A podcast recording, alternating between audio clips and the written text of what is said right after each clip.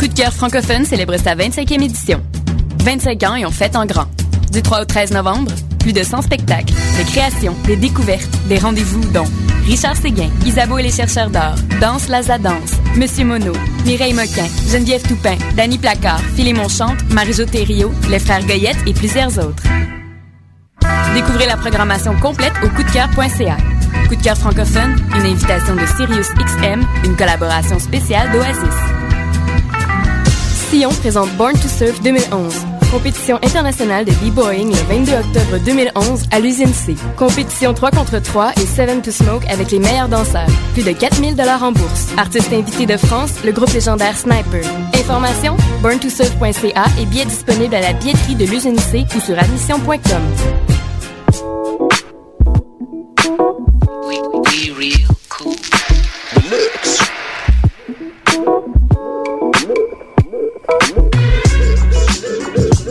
écoutez Choc FM, l'alternative urbaine.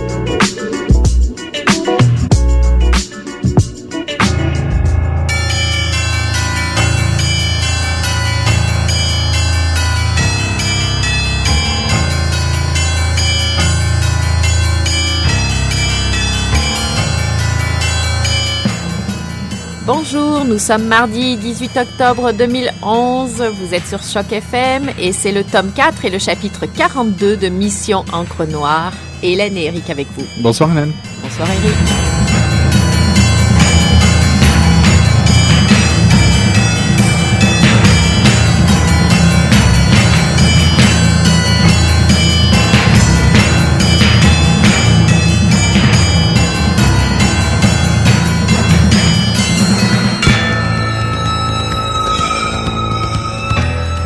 Bonsoir, bonsoir. L'entrevue aujourd'hui n'est pas avec quelqu'un qui fait la littérature ou qui la fabrique. Ce n'est pas un auteur. Nous avons déjà parfois donné la parole aux passeurs de littérature, comme on dit, ceux qui la transmettent d'une façon ou d'une autre. Ce soir, donc, nous recevons quelqu'un qui parle de littérature, de ceux qui vous aident souvent à séparer le bon grain de livret quand vous croulez sous la pléthore de nouveaux titres disponibles chez votre libraire. Une collègue en quelque sorte qui commence son édito ce mois-ci par Connais-toi toi-même de Socrate, de Socrate, pardon. Colette Lance, rédactrice en chef du magazine Entre les lignes. Bonsoir. Bonsoir. Bonsoir. Alors moi, je vais euh, rentrer très rapidement dans le vif du sujet. Alors, est-ce que vous pouvez peut-être nous présenter euh, rapidement le, le, magazine Entre les lignes, depuis quand il existe, par qui il a été créé? Oui, oui. C'est pas compliqué. C'est euh, moi-même et euh, une équipe de deux autres amis qui l'avons créé. Euh, C'était en 2004 et ça a été un moment un peu de transition dans ma vie. Et c'est arrivé comme sur un coup de tête un petit peu, c'est-à-dire qu'il y avait un emploi que je perdais et dans ma tête je me suis dit non, moi je ne cherche pas un autre emploi, je fais quelque chose.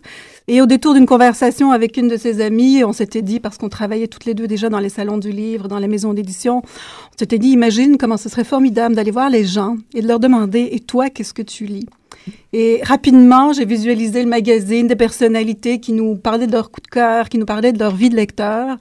Et je dirais que le projet s'est mis en place une semaine, mais ça a oh. pris quand même un an et demi pour euh, qu'il soit réalisé. Mais c'était vraiment un moment assez, assez incroyable, assez magique dans ma vie. Et euh, mais vous étiez euh, une passionnée de littérature depuis longtemps, depuis toujours Moi, je suis une dilettante, je suis une grande lectrice, tout simplement. Puis, euh, on en discutait tout à l'heure, mais j'ai une autre carrière avant, oui, dans le milieu de l'architecture. Puis, mais bizarrement, la lecture a toujours fait partie de ma vie. Puis, il a fallu un jour que je me rende compte qu'il fallait que je la mette au centre de ma vie. Et avez-vous retrouvé euh, dans l'élaboration d'un magazine littéraire comme ça quelque chose qui ressemblait à l'architecture? Oui, oui, certainement. Je crois que j'étais à l'aise aussi avec l'élaboration de documents quand même complexes, avec euh, du visuel associé à du contenu, des mots. Bon, faut dire que c'est quand même... Euh, j'avais un bon bagage. J'en doute pas. Mais en même temps, j'ai appris beaucoup de choses aussi sur le tas. Alors, euh, quel est peut-être le tirage Est-ce que vous savez un peu combien de lecteurs vous avez? Puis quelle est la périodicité de entre oui. euh, les lignes? Mais on est on est tiré, euh, on a quatre numéros par année, c'est un, un, trimestriel, mais on y va on y va surtout avec les saisons littéraires, c'est-à-dire qu'à l'automne on a deux qui sont très rapprochés. Un qui arrive à la fin du mois de septembre, l'autre au salon du livre. Après ça, il y a la rentrée de, du printemps et puis mm -hmm. la lecture d'été au mois de juin. Et puis le tirage, bon, c'est des genres de choses qui sont un, un peu secrètes, mais on a plusieurs milliers puis on se débrouille très bien, disons, dans, dans le milieu euh, des revues culturelles. D'accord. Et alors peut-être nous parler un peu de la ligne éditoriale parce que j'imagine qu'il y a vraiment différentes façons de faire un magazine littéraire. et vous, quel angle vous avez pris Mais disons que avant de démarrer un projet comme celui-là, surtout au Québec, dans un marché tel qu'il est, euh, j'ai voulu créer un magazine qui n'existait pas puis que j'aurais voulu voir, vouloir, vouloir pu acheter en kiosque et que je ne trouvais pas. Euh, il existait déjà à ce moment-là des revues, je dirais, plus savantes, plus euh, universitaires. Et euh, moi, je voulais quelque chose qui s'adresse vraiment au lecteur, tout simplement à moi-même. Et puis, je trouvais que, bon, il existait des revues françaises très bien faites, mais qui ne parlaient pas de littérature québécoise. Alors, dans le fond, cette revue est vraiment née de ça. Puis aussi de faire une place prépondérante aux lecteurs. Donc, on a plusieurs rubriques qui leur donnent la parole, que ce soit la personnalité en page couverture, les vox populi, ou des rubriques à gauche, à droite où on demande euh, euh, l'avis des lecteurs. Et euh, parce que je trouvais que personnellement, je fonctionnais, je fonctionnais beaucoup de cette façon-là. C'est-à-dire que c'était par la contagion. Quand quelqu'un me parlait de lecture et que j'avais aimé un des livres que cette personne aimait, ça me donnait envie d'aller voir, etc. Et puis aussi, j'aimais aussi la vie de lecteur parce que, euh, bon, on a une rubrique d'actualité littéraire, bien sûr, on aime mhm. ça beaucoup l'actualité. Mais oui, il y a des brèves, on, y reviendra un peu après, mais il y a un dossier, il y a des brèves, il y a des portraits. Il y a, il y a une grande, grande diversité qu'on a voulu à travers ça, mais surtout, ce qu'il a de particulier, c'est qu'on se donne la chance d'aller revisiter des livres, d'aller visiter des livres à travers les lecteurs, justement, qui ont été des lectures marquantes et qui ne sont pas de la toute dernière actualité. Parce que le livre a cette force complètement hallucinante aujourd'hui de ne pas se démoder. Imaginez quelque chose aujourd'hui qui ne se démode pas. C'est vrai. Eh bien, les livres. Ouais, c'est vrai certains livres, certains livres. Certains livres, mais c'est déjà énorme. Oui. Il y, a, donc du contenu, mais j'aimerais aussi parler du contenant. C'est une belle revue. Oh, merci euh, beaucoup. On ne peut pas la louper, je dirais, dans les kiosques. Couverture euh, papier glacé, euh, des très belles photos, des auteurs mis en avant. de la couleur. De la couleur, beaucoup de couleurs. Est-ce que c'est facile de concilier à la fois souci de la qualité d'un bel objet et euh, je dirais le souci du tirage finalement. On en revient là. Est-ce que c'est facile de concilier les deux? C'est sûr, c'est sûr, c'est sûr. Ça demande quelques sacrifices, mais je ah. dirais que euh, je ferai beaucoup de choses pour la qualité. Et euh, quand on l'a créé, c'était pour moi c'était c'était primordial. On faisait un objet de désir. On faisait quelque chose que les gens avaient le goût de s'approprier. Donc, euh, parce que, bon, la littérature avait toujours un peu cette image un petit peu terne ou, bon, un petit peu intellectuelle. Puis je voulais briser ça, tout en offrant quand même des contenus euh, consistants, mais que l'objet, on a envie de se l'approprier. Parce que euh, si on veut que les gens lisent, ben, il faut qu'on soit... J'aimais beaucoup, Eric, ce que vous disiez tout à l'heure, des passeurs. Oui, bien sûr. C'est exactement ça qu'on a voulu faire. Oui, on était interrogé, allé interroger des libraires ou des éditeurs. Puis pour nous, c'est vraiment des passeurs de littérature à côté de... Tout à fait. Alors que les éditeurs peuvent peut-être être du côté de ceux qui font la littérature la fabrique, mais il faut des passeurs, la transmission. Quoi. Tout à fait. Euh, et justement, j'en reviens un petit peu euh, pour prolonger ce que vous disiez. Euh, entre, vous disiez, l'actualité, de la littérature et peut-être des, des, des, livres sortis depuis plus longtemps qui sont moins dans la mode, mais comment entre les petites sorties, les livres qui, qui, ont un intérêt mais qui vont pas intéresser tout le monde et les best-sellers, oh comment on gère ça quand on, a, on, on, fabrique un magazine C'est la chose la plus difficile. C'est la chose la plus difficile. C'est-à-dire qu'on a, par exemple, on a, on a, c'est vrai, des rubriques très déterminées au départ qui nous permettent de rentrer là-dedans en fonction de l'actualité. Donc, si on a une, un portrait relève, on va aller voir un, un, jeune auteur qui a sorti récemment un roman ou l'auteur à l'honneur également, un auteur qui sort en ce moment un livre. Mais pour ce qui est de la sélection des nouveautés dont nous allons parler, euh, c'est sûr que moi j'ai toujours, on, se balance entre, on n'ira jamais complètement dans le gros euh, best-seller comme on dit, euh, ni dans les dans l'ouvrage très très pointu des essais vraiment savants tout ça. On va se promener à l'intérieur de ça. Donc moi je dis c'est diversité notre maître mot. Donc ça veut mhm. dire on va aussi bien, on, va essayer d'aller à l'intérieur de ça. Donc on va aussi bien aller, bon, euh, si, si à Michel Tremblay ou de Marie Laberge sort un roman cet automne, bien sûr que nous allons en parler, euh, mais aussi ce jeune auteur que personne ne connaît, euh, d'une petite maison d'édition dont nous savons qu'elle fait du bon travail. Donc, Alors, comment encourager ces petites maisons d'édition? C'est à force de d'entre-gens, de rencontres, de coups de cœur peut-être, je sais pas. Oui, mais disons qu'on apprend à les connaître euh, finalement en travaillant. On ne travaille pas directement avec eux, mais ils nous envoient leur programme. Puis euh, quand, euh, quand vous, vous, vous découvrez que finalement ces petites maisons-là font un travail absolument extraordinaire, qu'elles accumulent des prix, que chaque fois les critiques sont extraordinaires, ben, vous savez qu'il y a un travail éditorial.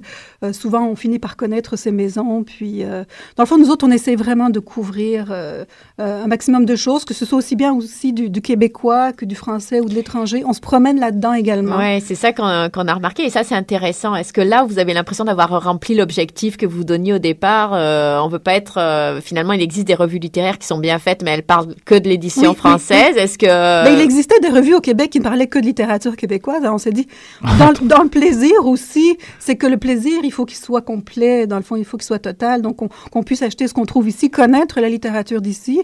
Mais c'est sûr qu'on a aussi envie de s'acheter, euh, sais pas, le dernier roman chez Gallimard ou euh, Mhm. de suivre cette actualité-là ou les romans américains ou euh, voilà.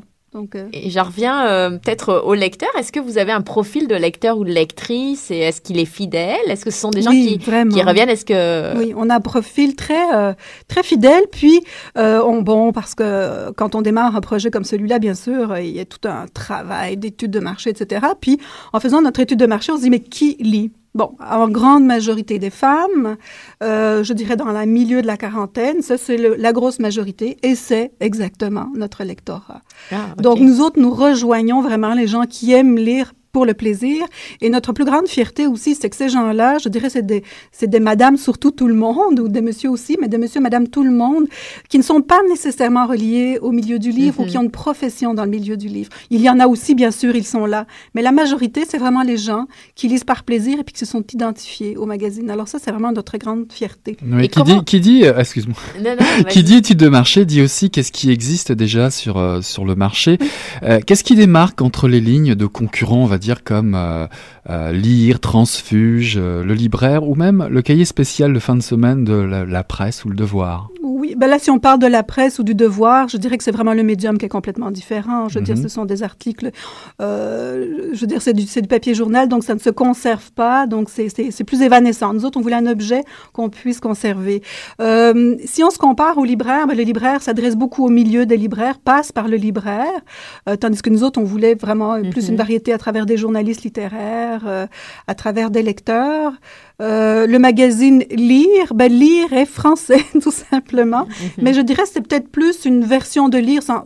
Bon, on- c'est pas exactement ça parce que Lire a quand même une, une marque puis une touche différente aussi, euh, une teneur différente, mais c'est aussi le magazine grand public sur la lecture fait en France. Puis dans le fond, c'est un peu ce qu'on qu'on désirait faire, désirait faire ici. Oui. Ok. Et comment vous vous faites connaître euh, finalement au- de, de tous ces euh, monsieur et madame tout le monde, euh, lecteurs et Oh lectrices mon Dieu, que, comment est-ce qu'on a fait ça au début? À l'époque, il n'y avait même pas les réseaux sociaux, puis c'est du tam-tam par courriel. On avait 250 abonnés avant même que le magazine démarre, juste avec l'idée.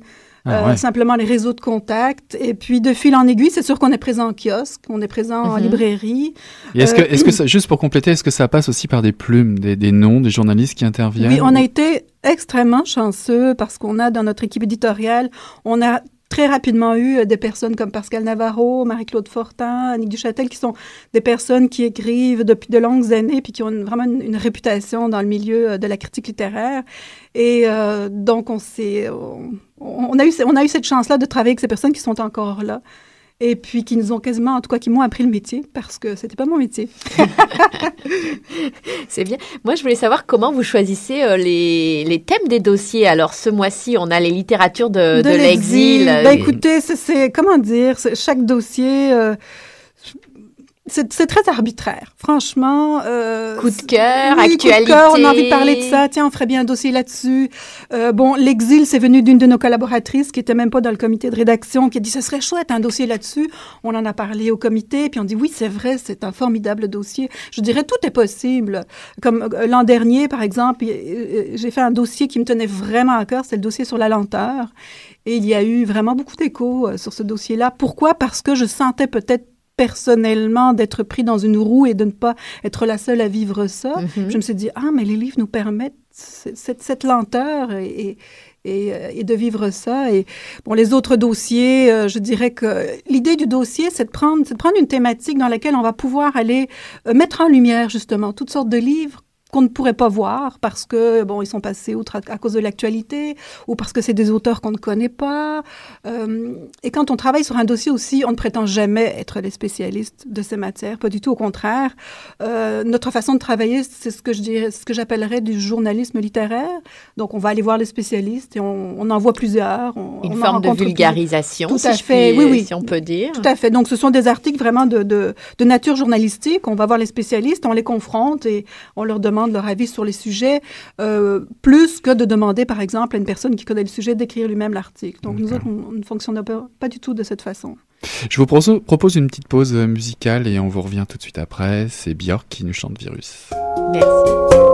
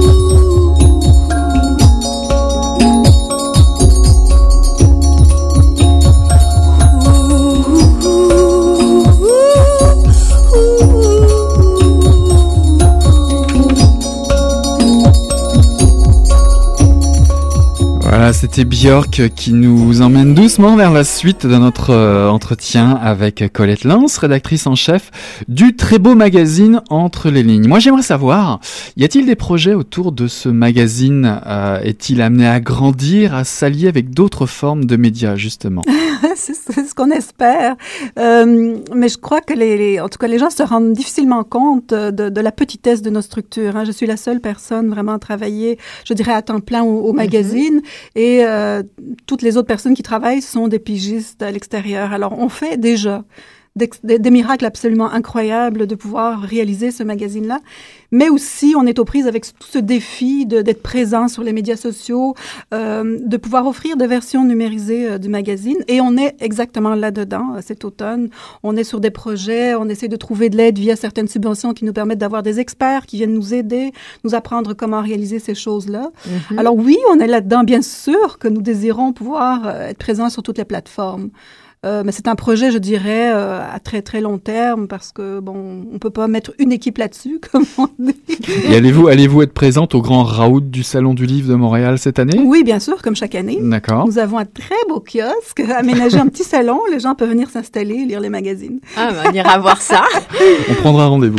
Alors moi j'ai un petit commentaire, mais c'est vrai que euh, finalement euh, il y a beaucoup d'enjeux qui traversent aujourd'hui la culture, on le sait oui. avec les histoires de subventions ou Oui, d'autres, la culture, effectivement l'édition, Oui. euh, le monde littéraire avec tout le numérique, tout ça, et les médias aussi. Alors Oui, vous, vous avez vraiment choisi le plus difficile, Ah, vous êtes Dieu, au cœur de fois, Je me suis l'action. dit, quand je, après, avec du recul, je me suis dit, qu'est-ce qui m'a pris en 2004 si j'avais su ce qui nous attendait? Mais en même temps, en même temps, c'est enthousiasmant, puis c'est fascinant aussi, tout ce qui arrive. Personne ne peut prédire ce qui va arriver. Euh, moi, je pense que tous ces différents médiums, ces médias vont exister euh, en même temps.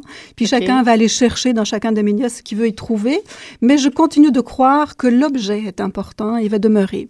J'ai cet espoir-là, mais je continue de le croire parce que L'objet, c'est-à-dire un L'objet- magazine papier, comme le livre papier, exactement, finalement. il est associé à une certaine forme de plaisir immédiat. Mhm. Euh, Il y, a, il y a- il y a un contact physique. euh, euh, D'ailleurs, c'est amusant parce que depuis 3-4 ans, vous pouvez aller à n'importe quelle rencontre d'éditeurs de magazines ou de livres. On ne parle que du numérique. Est-ce qu'on va y arriver? Comment est-ce qu'on va faire? Mhm. Est-ce que les gens vont se l'approprier? Est-ce qu'on va avoir des pertes d'abonnés? En tout cas, c'est c'est, vraiment un moment de transition assez incroyable pour tout le milieu. Alors moi, peut-être pour passer à quelque chose de plus léger, mais est-ce que vous avez euh, un, un plus beau souvenir euh, finalement euh, à la tête d'entre les lignes? Est-ce qu'il y a une entrevue mémorable, euh, une rencontre, un événement, euh, un article Juste une petite, une petite anecdote. euh, je crois que j'étais dans mes premiers salons du livre et il y a un monsieur qui vient me voir. Il, va, il vient directement à moi et dit, écoutez, je suis très fâchée. Votre magazine, vraiment, euh, pff, je suis vraiment, vraiment fâchée parce que, écoutez, ma blonde, quand elle a fini de le lire, elle court à la librairie puis ça me coûte cher. Excellent, le but est atteint.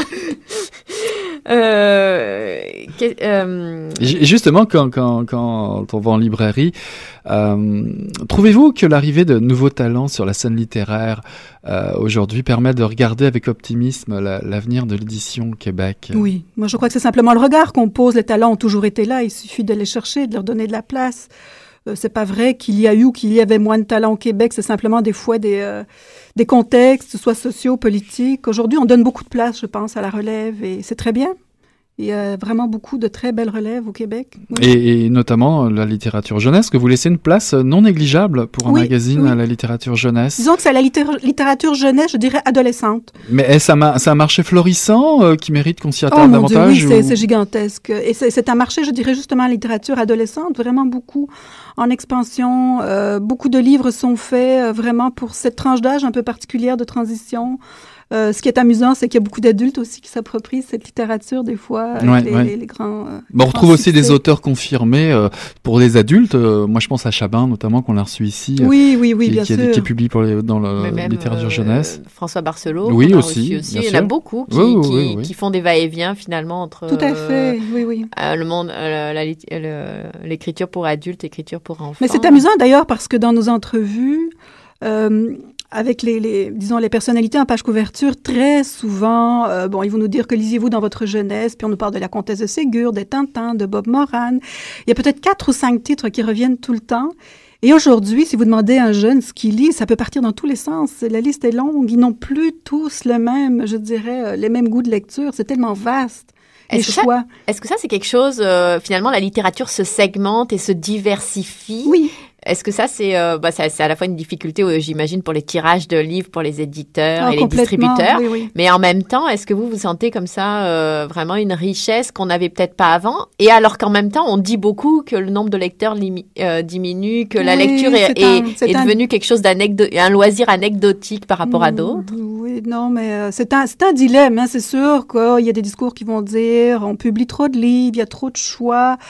Euh, mais je dirais que c'est un petit peu comme ça dans, dans, dans, dans beaucoup de domaines euh, que le, le choix se fragmente. Je veux dire, chacun va pouvoir, chacun peut vivre aujourd'hui à la carte. Alors, je, pense que simplement le milieu du livre n'est pas à l'abri de cette segmentation qu'on trouve partout ailleurs. Euh, euh, J'imagine que ce soit en musique ou dans d'autres domaines, c'est- Mhm. c'est le même phénomène que l'on voit. Moi, je dis que c'est de la richesse, c'est de la richesse. Puis, euh, moi, je crois beaucoup à- à- aux écosystèmes. Alors, si des choses doivent disparaître, elles disparaîtront d'elles-mêmes. Puis, ce qui doit rester restera. Et, et quelle, est, quelle est la place d'un magazine littéraire chez un marchand de journaux aujourd'hui, au milieu des journaux musicaux, la presse en général Ah, euh, c'est pas facile. Pas facile. C'est-à-dire, c'est sûr que nos tirages comparés à, je sais pas moi, à des coups de pouce ou Elle Québec euh, sont, sont, sont dérisoires pour eux.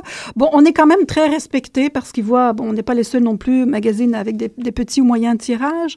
Euh, mais c'est sûr que c'est tout un domaine, hein, c'est tout un domaine. Il y a beaucoup de concurrence, il faut se faire voir, il faut payer pour qu'on nous voit. Euh, Des fois, c'est des budgets qu'on n'est pas capable d'assumer.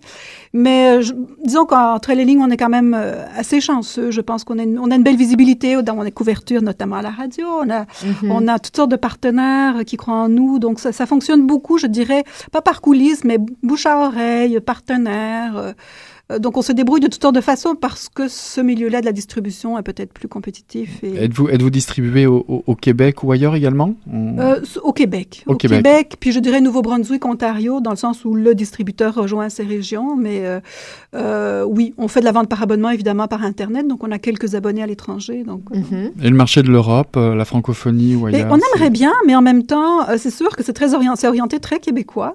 On a eu quelques commentaires outre-mer euh, de personnes euh, qui, qui sont tombées en amour, mais c'est sûr que bon, les personnalités ne sont inconnues là-bas euh, la plupart du temps. Et bon, on parle beaucoup beaucoup de littérature québécoise. Moi, j'ai de la famille en Europe, puis euh, je connais des personnes qui veulent se procurer certains livres dont on parle, puis qui D'accord. courent partout, qui ne trouvent pas, parce que bon, il faut aussi que les livres soient distribués euh. Mhm. en Europe. Alors voilà.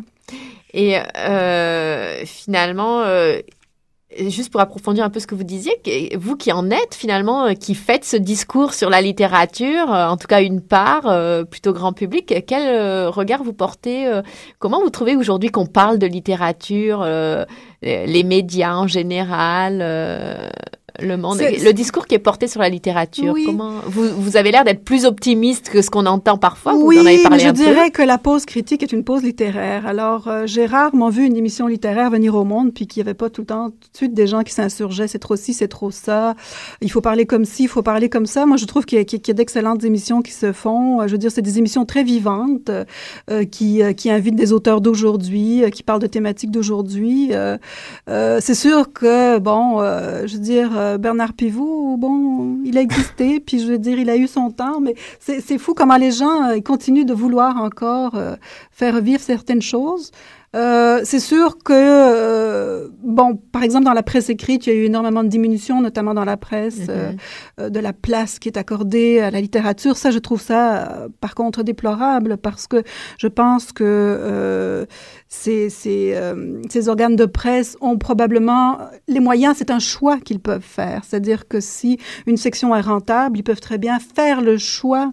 Euh, c'est toujours la même, c'est faire euh, le choix de soutenir la culture. Soutenir la culture est toujours un choix. Mhm. Alors, euh, dans ce sens-là, je pense que euh, oui, les organes de presse doivent faire leur part, euh, effectivement.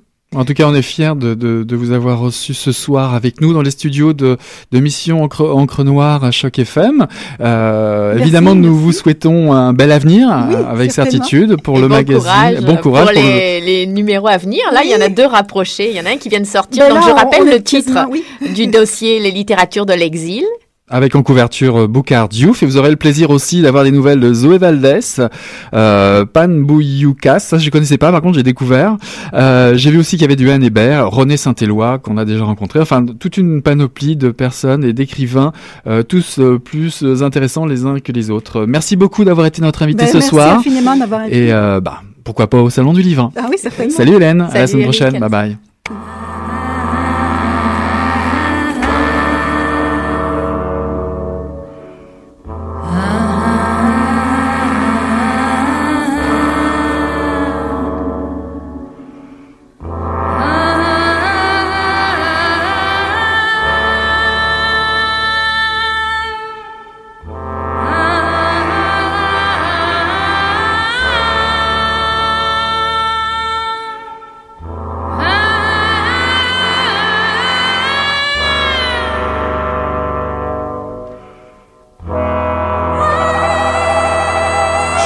Eu tava pensando alguma coisa e fedeu as coisas.